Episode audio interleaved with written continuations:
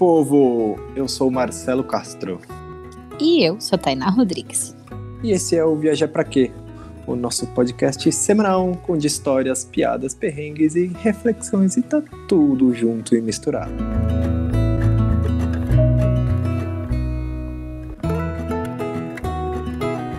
Viajar Pra Quê dessa semana traz dois convidados pra lá de especiais, viu? Muito provavelmente eles não sabiam, mas lá atrás, lá em 2011, quando a gente começou a planejar nossa viagem de dois anos, o Caçadores de Bons Exemplos foi uma super inspiração para a gente sair e viajar pela América do Sul fazendo voluntariado em organizações sociais. Pois é, eles venderam seus apartamentos, caíram na estrada à procura de pessoas que resolveram colocar a mão na massa e fazer deste mundo um lugar melhor para todo mundo. Edu e Yara, sejam super bem-vindos ao Viajar Pra Quê? Se apresente. Quem são vocês no meio desse mundão? Oi, gente! Eu sou Yara. Eu sou o Eduardo. Nós somos os caçadores de bons exemplos. Ficamos super felizes com essa apresentação, né? De, de ter sido um pouquinho de inspiração para vocês. Esse é um dos objetivos do nosso trabalho. Mas lá atrás, lá em 2011, nós éramos apenas um casal que cansou de ouvir notícia ruim e, e, tinha um questionamento muito forte dentro do coração, que é qual o verdadeiro sentido da vida? O que, que a gente está fazendo aqui nesse mundo? E como que algumas pessoas conseguem realizar a mudança, conseguem fazer transformação social usando o coração, usando a sua força de trabalho com a sua própria vida. Então, como nós nunca fomos é, ligados a ajudar ninguém, a não ser a nós mesmos, nunca fomos ligados a, a nenhum tipo de projeto social, nós decidimos mergulhar nessa experiência. Nós vendemos tudo que a gente tinha, doamos as nossas coisas e embarcamos numa viagem em busca de pessoas que mudam o mundo, pessoas que pararam de falar de problema, buscam a solução, pessoas que tiraram o bumbum da cadeira e colocam a mão na massa para resolver os problemas, né? Isso estamos completando 10 anos de estrada esse ano. Queridos, é um super prazer bater esse papo com vocês. Obrigada de verdade por aceitar o nosso convite e sempre para dar o pontapé inicial do nosso papo aqui no Viajar para quê? A gente faz uma perguntinha e eu queria que vocês contassem pra gente. Viajar para quê, hein? Para mim, particularmente para Yara, é para encontrar o sentido da minha vida, para encontrar o que, que eu posso construir né, com a minha própria vida, com os meus dias, o que, que eu posso construir para deixar não só uma herança material quando eu morrer, mas sim um legado para a humanidade. Então, viajar para achar o sentido da minha vida. E você, amor? É, viajar para abrir os horizontes, né? Eu acho que a viagem, você viajando, você nunca volta o mesmo, né? Então a viagem é para abrir os, os horizontes, abrir a cabeça, né, o mundo. Antes da gente começar a conversar sobre esse projeto lindão de vocês, eu queria saber como foram os primeiros passos de vocês na vida viajante. Se esse gosto por viajar veio de família, se vocês aprenderam cada um do seu jeito, ou vocês aprenderam junto, ou o Caçadores de Bons Exemplos veio e mergulhou vocês num, na, na na estrada, enfim, como que foram esses primeiros passos? É interessante porque nós não nós não temos o perfil de viajante assim, não tínhamos o perfil de viajantes. É, nas nossas férias nós íamos sempre para o mesmo lugar, sabe? nós nunca fomos aventureiros, nunca acampamos na vida. E, e, olha, a gente viveu sete anos numa barraca automotiva em cima do Caraca, carro. É, que, que mudança, hein? Foi uma mudança muito radical, assim. O, o, o viajar foi um instrumento, uma ferramenta que nós encontramos para poder chegar no coração das pessoas e entender o porquê que algumas pessoas querem mudar o mundo e fazem essa diferença.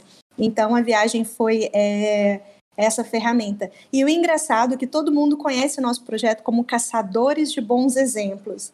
Mas, na verdade, começou lá atrás, tanto é que se você jogar a vida é uma viagem.com, a vida é uma chega na gente, porque é o nome do nosso projeto. A vida é uma viagem. O que, que você carrega na sua bagagem? Só coisas ou o bem que você fez pelo caminho? Já que você falou sobre procurar na internet, é, no site de vocês tem o seguinte texto. Tudo começou com o casal Yara e Eduardo que, cansados de ouvir notícias ruins, resolveram tomar uma atitude, sem patrocínio e nenhum vínculo religioso ou político, e em 2011 venderam o apartamento e saíram em uma viagem pelo mundo em busca de bons exemplos, como você mesma disse na apresentação.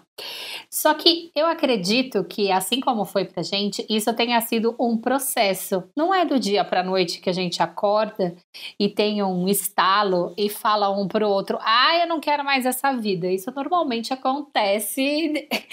tem, tem todo um processo de construção. Como que foi isso para vocês até vocês chegarem nesse ponto de não, beleza, é isso, vamos vender o nosso apartamento e encarar essa aventura. Nós tínhamos vários questionamentos, né? Tipo, só existe coisa ruim no mundo? É, cadê as pessoas boas? Um outro ponto é que eu sempre tive uma vontade de ter uma grande família biológica e adotiva, então eu queria ter muitos filhos. Só que esses questionamentos que estão, estavam dentro da gente desde da infância, assim, com 11 anos as pessoas me perguntavam o que eu queria ser quando crescer, e eu sempre falava que queria ter uma creche e tal. Todos, todos esses questionamentos, assim, da, durante a vida inteira, foi um start em 2008, que, que a gente estava indo para a roça do meu pai, aí veio um insight, assim, a gente, é, a viagem, vocês precisam fazer uma viagem e durante cinco anos pelo mundo, começa em 2011 e acaba em 2015, para dar tempo de ter três filhos biológicos até os 40 anos, no meu caso. E... então, é um baita do planejamento para um, um trajeto é, entre é, a sua e... casa e a casa do seu pai. E foi, e foi meio doido, foi assim, uma coisa de três minutos, assim. Aí o Dudu dirigindo e tal, a gente indo pra festa, e o Dudu falou assim, é, tá, tudo bem, tudo certo. Chegamos e não falamos isso para ninguém, óbvio, né? Para ninguém falar que era doideira. E as, as, pessoas acham que é insight. Aqui em Minas a gente fala que é uns clarão mesmo que a gente tem. e aí, pô, não paramos. Boa, clarão é legal. Não paramos para pensar mais nisso. E aí, em 2010, é que veio outro é, outro clarão, assim, porque Estado Islâmico estava começando e tal, um monte de coisa ruim. E aí a gente viu uma frase de Gandhi que diz: Seja a mudança que você quer ver no mundo. E essa frase todo mundo já viu algum dia, é uma frase que tem até em para-choque de caminhão e tal. Mas por que, que as pessoas não fazem isso? E quando nós interpretamos essa frase em 2010 Tipo, tira o bombom da cadeira e vem botar a mão na massa, para de ser, para de ser telespectador e vem ser personagem da transformação. A gente não pensou muito, a gente, caramba, olha, lembra 2008 que veio aquele insight, aquele clarão. Aí vendemos tudo que a gente tinha e fomos para a estrada, assim. Então, eu acho que não foi é, o processo de 2008 e o processo de 2000, clarão é, de 2010 é, foram, foram uma construção que a gente tinha desses questionamentos durante a vida inteira. É, a gente acredita que todo mundo tem, é, já teve em algum momento da vida essa, esses insights ou esses clarões, né? E isso vai se dando no decorrer da vida e em determinado momento ele faz sentido e aí você é obrigado ou tomar atitude ou ficar no estágio de, de parado, né? No nosso caso, quando nós vimos a frase, que aí era a falta de Gandhi, todos os questionamentos anteriores e todos os insights anteriores fizeram sentido e nos fizeram ir para a estrada. Né? Sensibilizado com os problemas do mundo, todo mundo é, né? Então, a gente precisa de se mobilizar e ir direto para a ação. Acho que foi mais ou menos isso que aconteceu conosco. E lembrando que era uma viagem durante cinco anos. Já tem dez. Eu lembro quando eu conheci vocês, quando a gente estava planejando a nossa viagem, né? Que a nossa a gente fez uma viagem em 2000 e começou em 2013.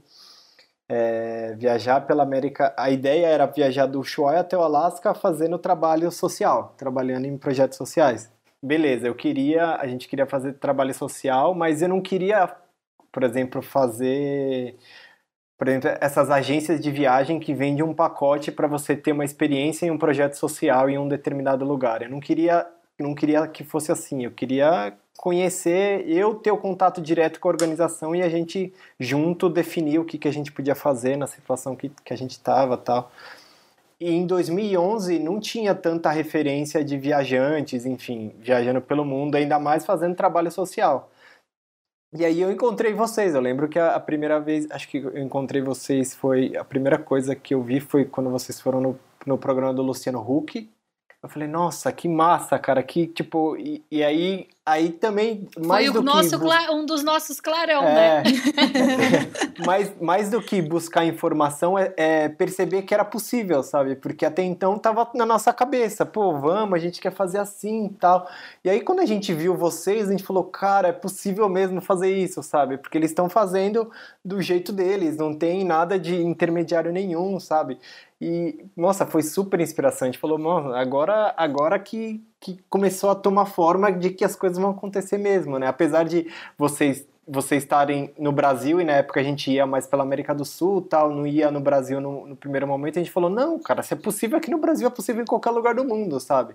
E aí a gente, nossa, a gente pegou o Mogás e falou, caramba, que massa, assim, que, que Sabe que eu vi essa história de vocês, esse depoimento de vocês, para a gente é super importante, assim, é o combustível para a gente continuar o nosso trabalho. Porque como no início lá, lá atrás, era só para mudar o mundo do casal, meu e do Dudu, para a gente se transformar, é aquela velha história, quer mudar o mundo, faz o mais difícil, mude a si mesmo, né? Então a gente foi precisada para mudar nós, não não mudar. Não tinha é, pretensão. Não tinha pretensão com, que se tornaria um trabalho ou que poderia inspirar alguém é, e motivar ou, ou, atingir os objetivos que a gente tem hoje. E esses depoimentos é que foram construindo os objetivos do nosso trabalho. Uma vez a gente recebeu um e-mail que era obrigado por salvar a minha vida um garoto que tinha tentado suicídio três vezes e decidiu não morrer mais por causa da nossa história. Aí ele, ele contou toda a história e no final ele disse assim: Um dia eu quero encontrá-los e agradecê-los. Obrigado por salvar a minha vida, por terem me devolvido a esperança no ser humano. E uau, cara, eu virei pro Dudu e falei assim: o que, que a gente fez? Nada, a gente simplesmente mostrou que tem um monte de coisa de ruim mesmo acontecendo, mas tem um monte de gente buscando a solução. Então, é, é, esse e-mail desse garoto é, foi o primeiro objetivo que nós colocamos no nosso trabalho, mudar o olhar das pessoas, mostrar que o Brasil está cheio de problema, mas está cheio de gente buscando a solução. Depois a gente começou a receber alguns depoimentos como esse de vocês, de inspiração. E, e tem até uma história engraçada de um casal de jovens que eles também nos viram na TV e, e, aí eles viraram e falaram assim: se esses dois tiozinhos estão fazendo. Nós que somos jovens temos que fazer também. Por que não, né? E aí eles criaram um projeto e saíram. O lance deles é mais com permacultura, com a agricultura sintrópica. Mas foi inspiração a gente, uau! Então a gente pode inspirar também as pessoas a também fazerem essa diferença no mundo, né? O terceiro objetivo nosso nós vimos uma frase muito legal que é assim: ó, missões se fazem com os pés dos que vão, os joelhos daqueles que oram e com as mãos daqueles que contribuem. E isso deu uma virada muito grande no nosso trabalho, porque a gente, poxa, o nosso maior poder, né? É, é, o poder dos do, do super-heróis não é uma capa, não é um martelo, não é um, um laço. laço da Mulher Maravilha, mas é a conexão. A gente nunca teve uma geração tão conectada como essa, tão digital como essa. Então, é, esse se tornou nosso terceiro objetivo: conectar quem pode ajudar com quem precisa de ajuda. Hoje, o nosso grande trabalho é esse. E o quarto é valorizar e motivar essas pessoas a continuarem no caminho. A gente estava saindo de um projeto muito legal uma vez, na Bahia, e uma das fundadoras começou a chorar, bateu a mão na porta e não deixou a gente sair.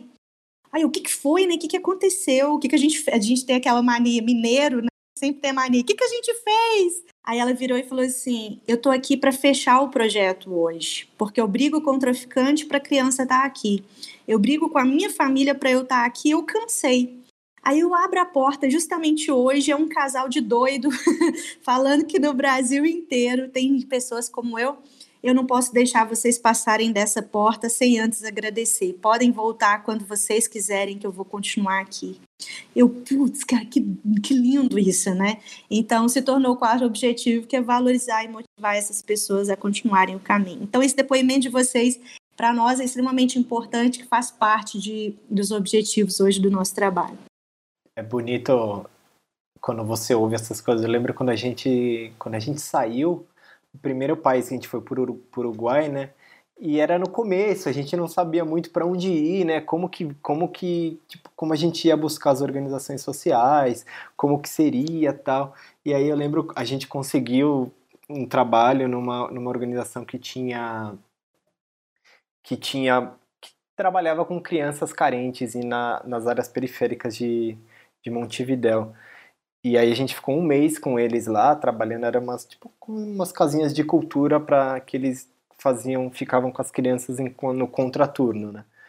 E aí a gente ficou lá um mês tal, e aí quando a gente saiu no último dia nosso, fizeram meio que uma, como se fosse uma despedida, né? Pra gente e tal, e a gente já, caramba, já tava todo feliz, né? Caramba, fizeram uma despedida pra gente, né? Que coisa sensacional, sabe? A gente já tava, tipo, muito feliz pelo trabalho, por estar com eles, e ainda os caras querendo se despedir, tá? E aí Aí eu lembro que antes, aí sentamos, estavam conversando e aí eles reservaram um momento para todo mundo dizer o, o que que a nossa estadia lá tinha significado, tanto para eles lá quanto para nós a relação com eles, né?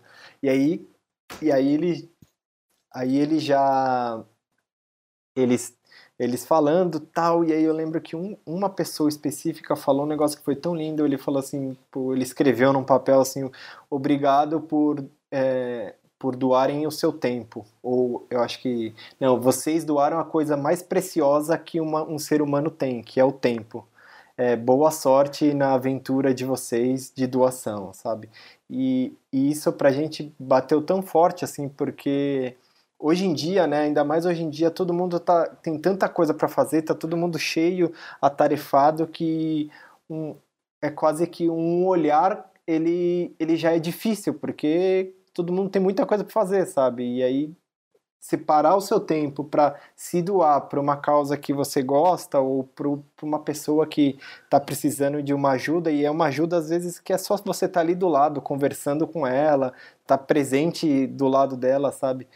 E você parar e fazer isso e, e ela te agradecer, ela sentir assim o peso, ou sentir a importância que é esse esse seu passo, sabe? Foi uma baita energia também para a gente seguir e falar, pô, a gente realmente escolheu escolheu a coisa certa para fazer e é, estamos no caminho, sabe? Vamos, que esse é o, é o caminho, sabe? É muito massa. E esses são um dos questionamentos que as pessoas têm, ah, como que eu faço para ajudar, né? O que que eu, como que eu faço? A primeira coisa que a gente fala, procure a sua causa, o que que pulsa, né? O que que o seu coração fica feliz? Esse é o primeiro passo.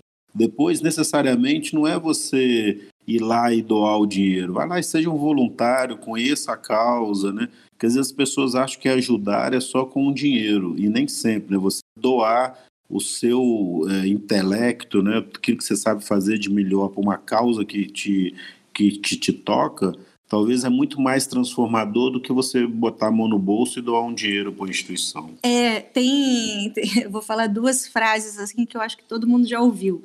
Tem gente que é tão pobre, tão pobre que só tem dinheiro para dar a gente quer mais, a gente quer que as pessoas doem aquilo que tem dentro do coração, aquilo que elas são, né? E, e essa é uma doação é, extremamente importante. E a, mas não que o dinheiro não seja importante. Nós vivemos num mundo onde nós somos matéria, nós, todos nós precisamos de matéria para sobreviver, né? E nós encontramos três tipos de solidariedade. O primeiro que é o assistencialismo, que é quando as pessoas doam um alimento, roupa e brinquedo. É, muita gente pode virar e falar assim: ah, não dê um peixe para uma família, ensina a família a pescar. Mas em rio seco não se pesca, né? A gente precisa, principalmente momentos como é, de extremos, como a gente está vivendo até nesse momento, mas é, é, é necessário o assistencialismo. O segundo tipo de solidariedade são os projetos sociais, pessoas altruístas que dedicam a sua vida para mudar o mundo. Sim, é lindo, mas é 1% da população. 1% tem essa, essa missão que se joga a vida, né? Joga, eu vou doar a minha vida para isso e tal. E o terceiro tipo de solidariedade, que a gente acredita que seja mais transformador, são os negócios de impacto social, as pessoas que utilizam o seu trabalho para mudar, utilizam aquilo que elas sabem fazer de melhor. Isso é incrível, né? Então, pode ser através de um CNPJ e pode ser também através do voluntariado integral, né? Tipo assim, o que eu sei fazer de melhor. Não importa se a minha causa é cachorro, gato, é tartaruga, ou se é o meio ambiente, meio ambiente a floresta Criança. amazônica, ou é crianças, idosos, ou é cultura ou é educação. Não existe causa melhor ou pior. Existe aquela que toca mais o coração de cada ser humano, né? Então, a gente acredita nisso, que doar aquilo que a pessoa é é, é extremamente importante. E o tempo é tudo que a gente tem, né? E, gente, como que foi que as pessoas reagiram a essa decisão de vocês, assim? Porque quando a gente falou que a gente ia pedir demissão para viajar, o povo achou que a gente que tinha enlouquecido completamente. Isso porque a gente só ia pedir demissão e vender os carros, porque a gente era solteiro, é, a gente namorava, mas a gente era solteiro, morava cada um com seus pais. Vocês deram um passo de vender um apartamento e fazer uma coisa que até então não se sabia que muita gente tinha feito. Dudu, viraram para vocês e falaram: vocês estão doidos, né? Não, com certeza, né? Todo mundo achou, o que estava doido e outros achavam que a gente estava assim, com alguma doença terminal, né, pessoal? Eles vão morrer, estão querendo viajar o mundo aí antes de ir embora. Então, porque a gente acredita que as pessoas que nos amam não querem ver a gente sofrer, né? Passar por alguma dificuldade, né? Então, é, essa repulsa, né, falar, ah, o que que estão doidos, né, arrumar alguma desculpa, assim, isso é o normal, porque como que você vai vender um apartamento de cobertura e morar em cima de uma barraca no carro, né? Uma barraca automotiva na cobertura de um carro, né? Não deixa de ser uma cobertura. Deixa de ser uma cobertura, é. cobertura do carro. Né? Então, as pessoas, é, pensar fora da caixa é complexo, né? É complicado, né? Apesar de ser simples, mas, mas o simples é complexo, né? As pessoas até se paralisam às vezes, assim, porque é muito mais fácil você julgar, ah, tá maluco, ah, tá louco, o que, que você quer fazer, o que você quer ganhar com isso, o que, que tem por trás disso. E aí, acreditando eh, nessas palavras, nessa força de pensamento, elas também não fazem nada. Isso está no consciente coletivo. É, né? então... E, então, por isso que muita gente fala, ah, vocês são loucos, vocês são malucos, o que, que tem por trás disso? E aí foi lá na floresta amazônica que a gente é, não nos permite mais dar, dar ideia para esse tipo de pensamento. Nós estávamos hum, descendo de Manaus para Porto Velho, e não tem estrada, tem que descer de balsa e a gente não tinha dinheiro. E nós decidimos enfrentar a BR-319, que é a estrada mais difícil do Brasil, era a estrada mais difícil do Brasil naquela época, foi em 2013. E, aí, antes de pegar o pior trecho, 120 pontes de madeira, 800 quilômetros que você demora, demorava cinco dias para percorrer, muito buraco, muita lama. Aí era uma comunidade muito bonita, eu fui fotografar é, o rio, floresta amazônica. De repente eu sinto algo do meu lado, quando eu olho era um garoto de uns 14 anos. Ribeirinho, de bermudinha, sem camisa, com uma toalha no ombro, um sabonete na mão, tipo, voa, tia, que eu quero tomar banho, né? e eu nem aí para o menino, eu, ah, bom, né? Aí ele puxou a conversa, apontou para o Dudu, que estava lá na barraca, vocês moram ali? Aí eu, moramos. Aí ele fez a pergunta cruel: O que, que vocês fazem? Eu vi. Ninguém entendia o nosso trabalho. Todo mundo chamava de doideira, loucura. Nem a nossa família, nem os nossos amigos, ninguém que a gente contava. Isso já tinha três anos de estrada. Aí eu imaginei, um garoto no meio da floresta amazônica também não vai entender. Vou resumir para ele. E resumi. Ah, nós somos um casal que cansou de ouvir notícia ruim, vendemos tudo que a gente tinha e embarcamos numa viagem em busca de pessoas que mudam o mundo. Aí a gente distribui essas informações gratuitamente para outras pessoas se inspirarem e também mudarem o mundo ao seu redor. Ele não ia entender mesmo, né? Ninguém estava entendendo, ele ia entender. Santa ignorância minha. Esse menino olhou dentro dos meus olhos e disse assim: Bom, se informação é o bem mais precioso que o ser humano tem, E se vocês distribuem essa informação do bem gratuitamente, então vocês distribuem tesouros. Nossa. Eu nunca imaginei que alguém pudesse resumir o nosso trabalho assim. E comecei a chorar e dei um abraço nele. Aí ele me tirou do abraço, olhou firme nos meus olhos e disse assim: Eu não conheço ninguém tão rico como vocês.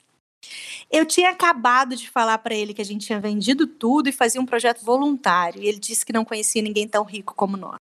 Essa vivência lá na Amazônia, a gente traz ela diariamente com a gente. Quais são os tesouros que a gente está distribuindo na nossa vida? Qual é a riqueza que verdadeiramente vale a pena? Só os bens materiais ou utilizar deles para fazer o bem, né? Então, a partir desse momento, a gente decidiu não escutar mais quem nos chamava de louco ou maluco. A gente decidiu ouvir essa voz desse garoto lá na Amazônia falando que a gente distribuía tesouros. Nossa, que linda. Eu acho que tem um pouco, não tipo, não querendo me gabar, mas eu, é um pouco porque todo mundo tem, ah, tem medo. Tipo, as pessoas têm, querem ajudar o mundo. Quer, quem, quem você vai falar, você quer, não quer ajudar o mundo, vai falar, não, tô cagando. Todo mundo vai falar que quer ajudar o mundo, mas ninguém sabe como. E aí, quando elas enxergam alguém que, que deu um passo, que é um passo ousado, é, porque ela enxergou que é o jeito dela, que ela quer contribuir para o mundo, é esse ela enxergou o jeito dela e, ela, e aí ela tem esse contato com, com as outras pessoas que estão seguindo vai, uma maneira mais tradicional de se viver, que muitas vezes, às vezes, até sem saber, é muito egoísta, né, de pensar só no, no bem próprio, bem material tal.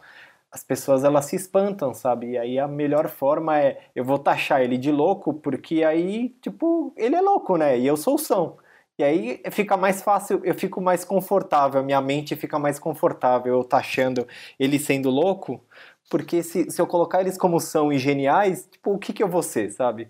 Aí ele ia ter que começar a se coçar para fazer alguma coisa para melhorar o mundo que ele está vivendo. Exatamente, Exatamente, isso. A própria Madre Teresa falava sobre isso, né? Quem critica não tem tempo de amar, né? Então é, é, basicamente isso, né? A pessoa quer fazer, mas como ela não tem a coragem, ela critica, porque aí ela não precisa de fazer nada, né? Ou critica ou chama de louco, né? A mesma é, essa palavra é muito legal, a coragem, né? Coragem vem da raiz em latim cor actium, que é agir com o coração, fazer aquilo que o coração manda. E, e é exatamente isso que algumas pessoas não fazem é, racionalizam muito e acabam não fazendo aquilo que o coração está pulsando, né?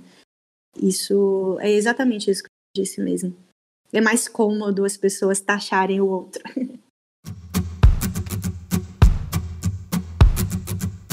Eu queria perguntar para vocês como foi o como foi o processo, né, para você descobrir, para vocês descobrirem as, as organizações, até para os lugares para onde vocês iam, porque vocês vocês estavam de carro, viajando pelo Brasil.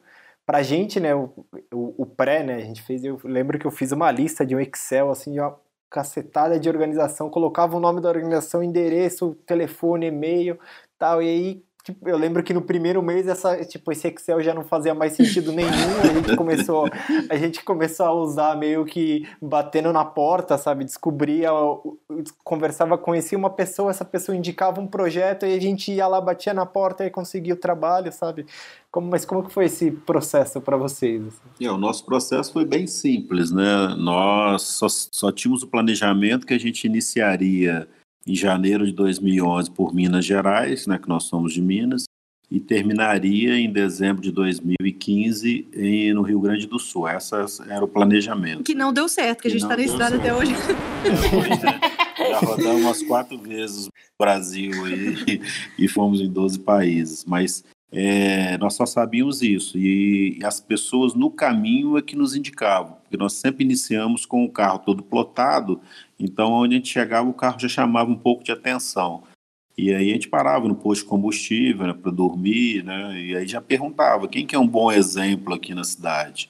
E aí as pessoas iam indicando. Então o nosso termômetro também sempre foi a indicação das pessoas, né? Esse foi o. Nós não fizemos nenhuma pesquisa na internet, nada disso. Fomos direto e perguntando às pessoas. Então, na época, né, em 2011, a gente usava o mapa impresso quatro rodas. Né? Pois é. Então, As pessoas não lembram que em 2011 não tinha o Waze ainda, né? Não tinha, tinha. Depois tinha o tal de GPS, aquele que você pregava no carro, assim, né? Nave. Nave, nave, sei lá. Então era aquele mapa quatro rodas e todo rabiscado, que a gente ia para um lugar, mandava para outro ir, mandava para outro ir. Então é, foi dessa forma. É, nós não fizemos um planejamento, uma história engraçada disso. É, a gente não fez um planejamento assim muito estratégico, porque a gente sabia que o dinheiro não ia dar, que nós não tínhamos condições psicológicas para a gente fazer, porque a gente nunca foi envolvido com projetos sociais, nós nunca tivemos contato com a miséria, então a gente sabia que iria nos machucar bastante. Então a gente decidiu não planejar muito como que seria. Nós simplesmente botamos uma data e saímos com um monte de mala dentro do carro. Nem o carro a gente é, planejou. Saímos com o carro cheio de mala e depois no caminho que a gente foi se adaptando. Descobriu a barraca automotiva. Descobrimos a barraca automotiva. Foram sete anos na barraca automotiva, depois dois anos em um camper, que é uma casinha de seis metros quadrados em cima de uma caminhonete. E hoje a gente está no motorhome. Então, é, e a história engraçada é que tinha um casal lá de, de Manaus. Manaus que eles nos acompanhavam há muito tempo. E quando nós chegamos, eles sempre falavam, vocês vão ficar na nossa casa quando vocês vieram para cá, vierem para cá e tal. Na época era Facebook, né? É, e aí, sei lá, deve que era Orkut, né? enfim. Aí chegamos lá em Manaus, eles viraram, bom, vocês vão ficar em casa. E a gente tinha, e a gente tinha a mania que a gente entrava no estado, a gente publicava foto das, da, da divisa, né? É, como lá não tinha divisa, era barco que a gente estava então, descendo. que a gente estava numa divisa da volta, chegar em Manaus, tem que ficar aqui, é, né? Aí a gente estava descendo o Rio Amazonas, barco, tiramos uma foto do, do, da bandeira, né, do Amazonas e publicamos. Aí fomos, chegando na casa deles, eles tinham colocado um ar-condicionado num quarto só pra gente. Eu, uau! Aí tinha na cama, assim, um coraçãozinho com as asinhas escrito Você caiu do céu. Uau! As toalhinhas enroladinhas, igual de hotel. A gente, putz, que doido, que lindo! Um baita banquete, um jantar maravilhoso. E a gente sempre sai muito cedo para visitar os projetos, né? E no outro dia a gente saiu cedinho. A Mana, eu, eu chamo ela de Mana, a Mana virou e falou assim: Você não precisa lavar roupa, eu vou. Não, poxa, super aceito a, a máquina de lavar, vou lavar roupa, na hora que a gente voltar, eu, eu arrumo direitinho. Quando a gente voltou Nossa, as gente, roupas. Lavar as roupas... roupa de graça é tipo um acalento no coração Nossa. de um viajante, né? É, e, e a, a gente lavava no posto de combustível, né? Então tem uma cheiro. máquina de lavar bom demais. É, Nossa. na hora que a gente chegou, as pessoas perguntam o que, que vocês sentem falta, né? Do apartamento, do ofurô. Eu, ai, cheiro de roupa limpa. Amaciante. Bom, enfim, aí chegamos lá, eles tinham é, passado a nossa roupa dobrado, tava, gente, que coisa maravilhosa. Aí, vamos jantar. Fomos jantar de novo, né, no segundo dia. Depois que a gente jantou, eles abriram o nosso que falaram assim: "Olha, a gente queria que vocês, vou confessar, a gente queria que vocês ficassem aqui porque nós queremos saber é, o planejamento de Porque nós estamos planejando fazer uma volta abriram um computador com uma planilha de Excel que eu nunca vi na vida de tão perfeita. tinha gasto diário, tinha idioma de cada tinha moeda, moeda tinha quilometragem. Aí abriram um mapa assim, no mapa, mapa mapa mundi, de um lado é todo desenhado o mapa, do outro lado é aquele negócio branco, né? E eles tinham lá todo o mapa mundi, o que, que eles iam fazer, e a gente lá de boca aberta. Já estavam fazendo curso de filmagem. Curso de filmagem, curso de inglês, espanhol, e, e, italiano, curso de fotografia, porrada de coisa. Aí a gente boca aberta olhando aquele negócio lindo, né? Aí ele virou e falou assim: ah, o é melhor carro, tava olhando melhor o melhor carro. carro combustível, como que é abastecer. Bom, enfim, aí eles viraram. E agora a gente quer saber como foi o planejamento de vocês? E a frustração, né? Eu olhei pro Dudu, olhou pra mim e falou: fudeu. Dá até vergonha, né? Aí eu, eu peguei o mapa, virei o mapa, né, de, do lado branco, falei: tá aí o planejamento. O plano é não planejar. Nossa, pensa! Numa cara de decepção que os caras ficaram. Frustrou. Ele já estava achando que ia ter uma mentoria exclusiva de viagem. Lavou roupa, deu comida boa, ar-condicionado para ter uma folha em branco para ajudar eles a viajarem. Ah, eu acho que foi a maior frustração que nosso projeto gerou na vida de alguém. Mas você sabe que quando a gente também viaja, é, quando a gente estava viajando fazendo voluntariado, que foi de 2013 a 2015, não tinha tanta referência quanto tem hoje. Então saiu bastante matéria a respeito da gente e tal. E aí a, a pergunta que as, a que as pessoas mais faziam era exatamente sobre isso, sabe? Ah, é primeiro a questão de dinheiro, né? Que é uma dúvida super recorrente das pessoas, assim. E a segunda é com questão de planejamento.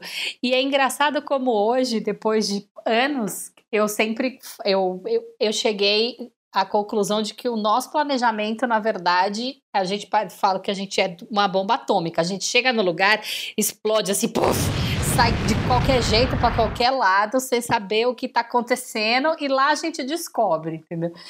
E é mais ou menos isso. É muito engraçado como eu acho que quem ainda não teve a oportunidade de ter essa vida acaba é, levando um pouco do, do meio tradicional de viver e de se planejar e de, de ter montar coisas e planilhas e rotina e que mesmo que você tenha quando você vai para a estrada, cara, isso muda, né? É, muda totalmente. É, é, todo dia é uma surpresa, todo dia é uma coisa nova, todo dia é uma experiência nova. É, e eu queria que vocês contassem um pouco de, dessas surpresas assim que aconteceram, imagino, né, que tenho milhares. Eu sei que é impossível dizer qual projeto foi mais marcante, qual qual não foi, mas eu queria que você falasse um pouco de alguma surpresa especial assim que vocês tiveram de um projeto que tocou eh, de alguma forma. É, já são mais de 6.100 projetos, então é difícil realmente escolher uma história. Então eu vou falar rapidamente de vários. Assim.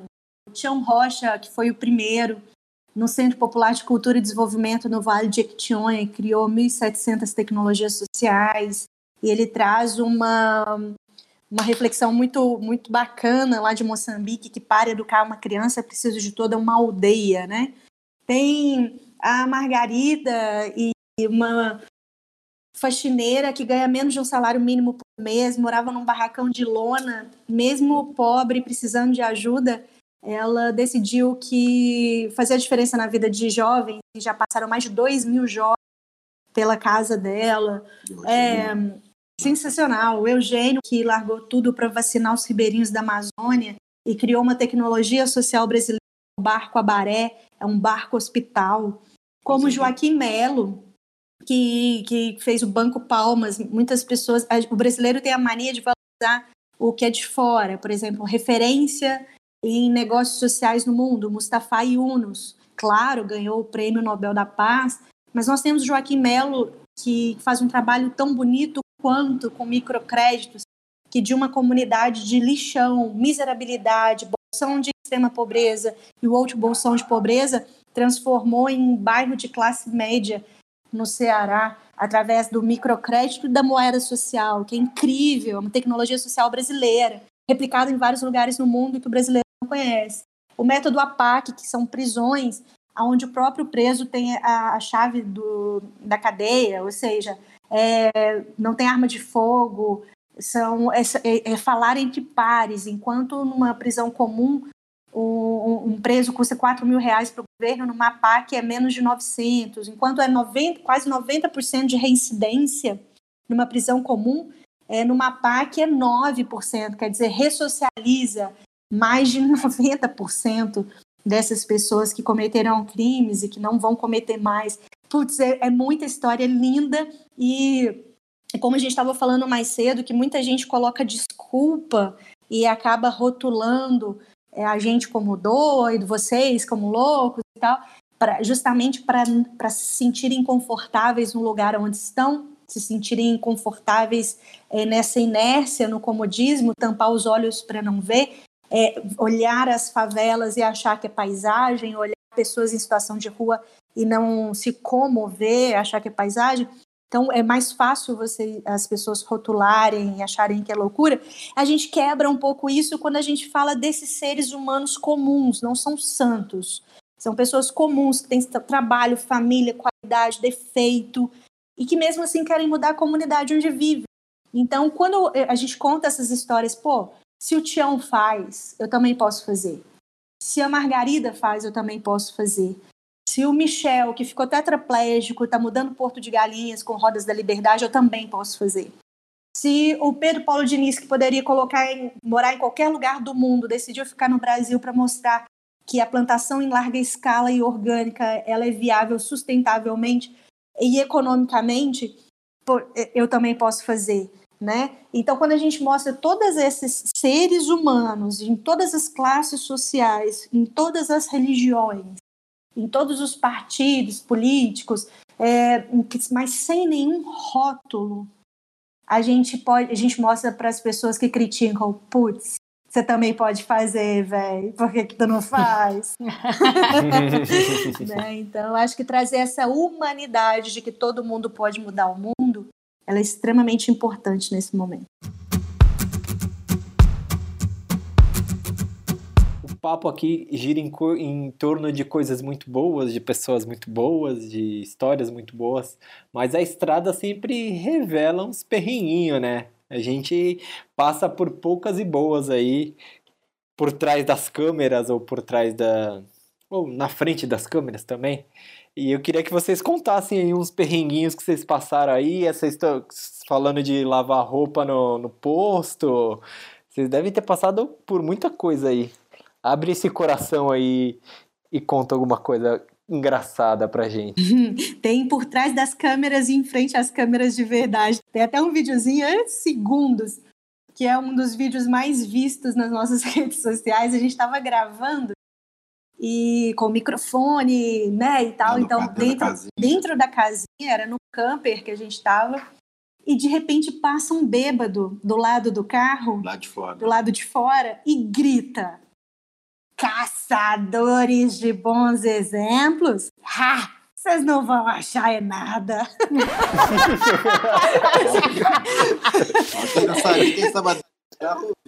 e, e a nossa cara, tipo assim, a gente espera, a gente viu que estava passando alguém, a gente deu uma parada, né?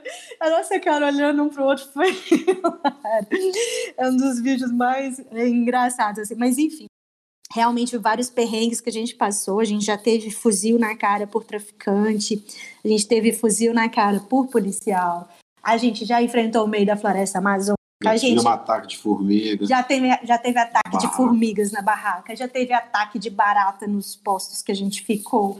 Já... Perereca nos campos. É. Né? E, Sem gente... luz, né? De noite. É. Aí era gente... pisar, fazer pof, pof, ela achou que era alguma coisa. Não era... era pura perereca. Era. Enfim, é, viver 24 horas por dia, um casal dentro de um carro, é um desafio muito grande para o relacionamento. É, viver sem patrocínio, vínculo político, religioso também, você não tem nenhuma instituição por trás, é um desafio. É, você não ter rótulos, ah, vocês são missionários? Não. Vocês são uma ONG? Não. Vocês são o quê? Então, não, a gente é só um casal querendo mostrar que é possível mudar o mundo. Então, não ter rótulos é difícil a gente não vê as coisas ruins que passam na televisão, a gente sente na pele. A gente está ali com a menina que é estuprada pelo pai, a gente está ali no lixão, a gente está ali no barraco de lona. Então, isso também é extremamente difícil. Mas, em contrapartida, também tem uns presentes muito grandes. Teve uma vez que a gente, nosso dinheiro acabou e a gente só tinha um pacote de pacote de pão de padaria cheio de moedinha do lado da marcha do carro, e a luz do combustível acendeu. A gente, putz, e agora? Como que a gente vai continuar? Como que a gente vai abastecer? Não conhecia ninguém. Aí paramos o carro, estamos lá comendo um sanduíche e para pensar o que, que nós íamos fazer. Vem uma, uma moto velhinha caindo aos pedaços, para na frente do nosso carro. Desce um senhorzinho com uma cara de sofrido, magrinho, vem na minha janela, outra mão na minha frente e diz assim: Meus filhos, eu conheço a história de vocês. Quando eu vi, eu falei para minha véia: tá vendo? Nós somos pobres. Nós não tivemos opção, a gente mora num barraco. Esses dois largaram tudo para morar numa barraca para tirar a gente desse barraco. Um dia eu vou encontrar com eles. Ainda bem, meus filhos, que foi hoje. Eu acabei de receber. Tá aqui, 100 reais para vocês continuarem. O Dudu começou a chorar, eu chorando, ele chorando. Aquele senhor não estava dando pouquinho o que ele tinha, ele estava dando tudo o que ele tinha, ele tinha acabado de receber. Aí eu olhei para a mãozinha dele, não me senti digna de receber, fechei a mão e falei assim: não, a gente não pode aceitar, o senhor tem que ajudar o próximo que está próximo. Ele até brincou, mas mais próximo do que você está do meu lado. eu não, é algum projeto perto da casa do senhor. Assim o senhor vai dar sentido à nossa causa e à nossa camisa. Aí ele, tá bom, tem um asilo perto da minha casa, eu vou fazer isso que você está pedindo. Mas olha dentro dos meus olhos e me promete que vocês não vão parar. A gente estava parado, a gente estava sem combustível. Eu tirei força do fundo do útero, olhei para os olhos dele e disse assim: Pode ir tranquilo. Eu prometo que nós não vamos parar. Ele virou as costas, montou na moto dele e foi embora. Nós ficamos destruídos no carro. Que doideira é essa? Você negar receber ajuda na hora que você mais está precisando. Que causa é essa que você nega receber para você para ajudar alguém lá na frente que você nem conhece e nunca vai ficar sabendo que foi você? Eu bebo muita água. O nosso galão de 20 litros d'água também tinha acabado e a gente estava perto de um posto de combustível.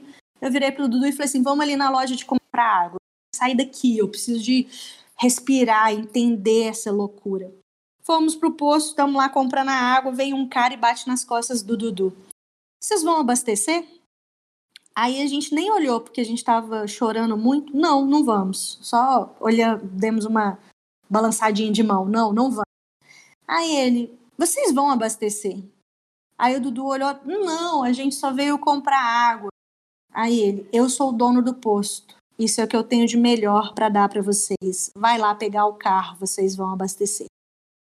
Aí a gente olhou e falou assim: o tanque tá vazio, a luz do combustível tá acesa. Aí ele: eu não tô perguntando, o que eu tô fazendo é para vocês não pararem. Exatamente aquilo que aquele senhor tinha falado em questão de 15 minutos. Essa história ela representa muito os perrengues assim e os combustíveis que nós temos na nossa jornada. Tanto o combustível material quanto o combustível emocional. Economicamente, as pessoas que, que a gente vai encontrando pelo caminho vão nos ajudando. Mas principalmente, em 10 anos, a gente só mantém na estrada por é, é, esses anjos que aparecem no nosso caminho, nos mostrando que a gente está no caminho certo. Então, essa história ela representa muito uns perrengues tanto o perrengue físico, né, do combustível diesel do carro, quanto do, do emocional. Mas apareceu esse senhor e depois o cara posto que, opa, é aí, esse é o caminho.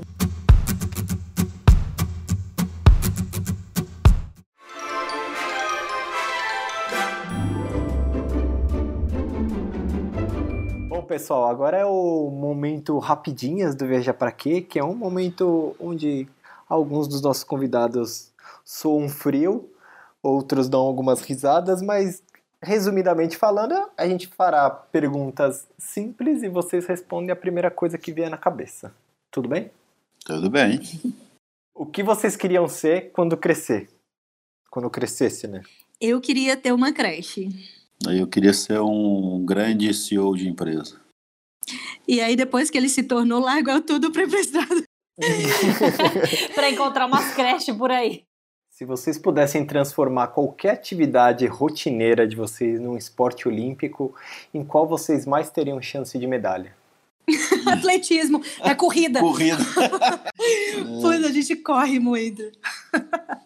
Do que, que vocês acham que o mundo mais precisa nesse momento? Amor.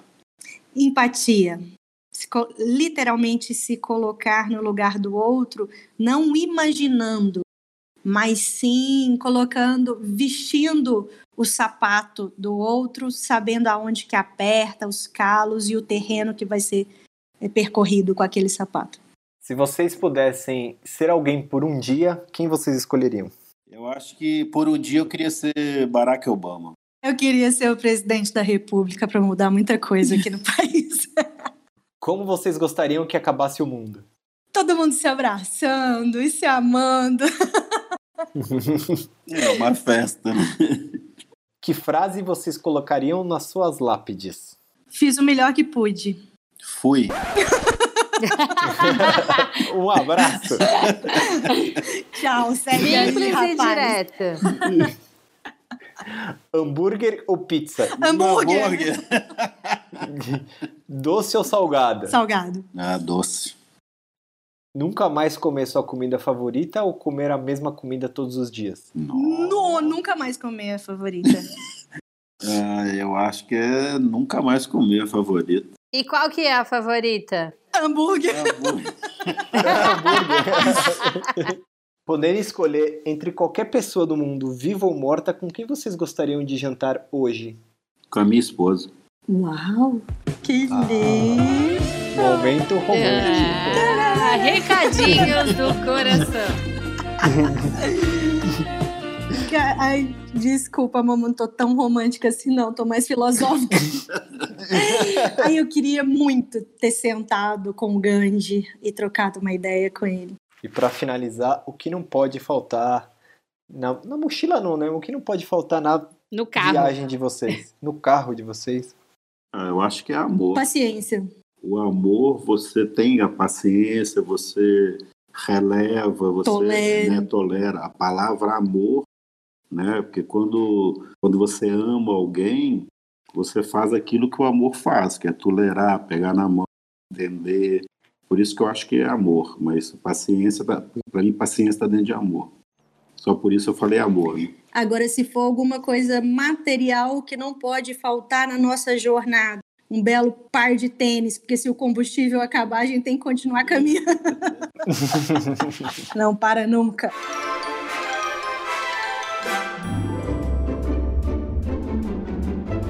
Queridos, é chegado o momento jabá desse podcast. Conta para as pessoas aonde elas conhecem todas as iniciativas e onde elas podem continuar acompanhando as próximas. Muito bem! Pelo site caçadoresdebonsexemplos.com.br, Instagram, TikTok, YouTube. É só vocês procurarem. Caçadores LinkedIn. LinkedIn. Joga aí no Google Caçadores de Bons Exemplos que vai chegar em nós. E se, se- se alguém conhece uma iniciativa do bem, é só entrar no site Caçadores de Bons Exemplos e lá tem uma abazinha na página inicial que é indica o seu projeto. E nós temos um mapa por geolocalização, onde o objetivo é fazer com que as pessoas possam identificar rapidamente os projetos que tem perto da sua casa, que tem mais de 6 mil projetos, então, por todos os cantos do país e alguns países também. Então, segue lá, gente, vem junto nessa Então, jornada do bem. é, não tem desculpa. Você não sabe quem ajudar, lá tem mais de 6 mil iniciativas, então não tem mais desculpa, não. Vem com a gente! Carimba embaixo, viu? Que tem que vai lá no site ver um pouco dessa jornada linda que esses dois anjos bonitos estão fazendo aí pelo, pelo Brasilzão. Queria agradecer vocês por esse papo. Foi muito massa, muito. Realmente foi muito assim, inspirador de poder falar com alguém que nos ajudou lá no nosso comecinho e que nos ajuda até hoje a dar uma.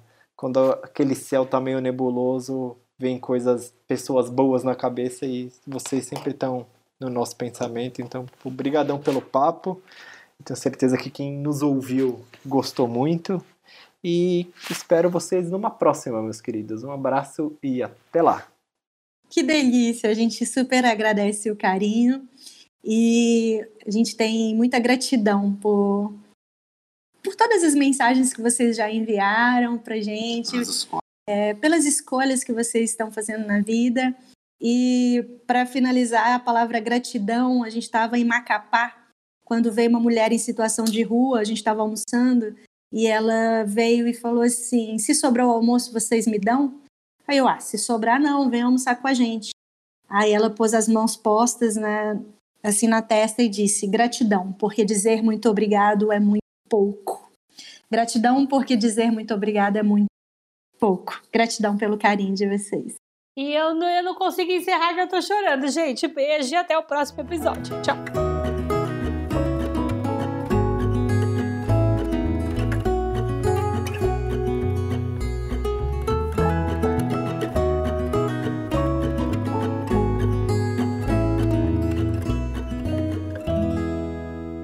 O Viajar Pra Quê é produzido e apresentado por Marcelo Castro e Tainá Rodrigues e editado por Breno Santos.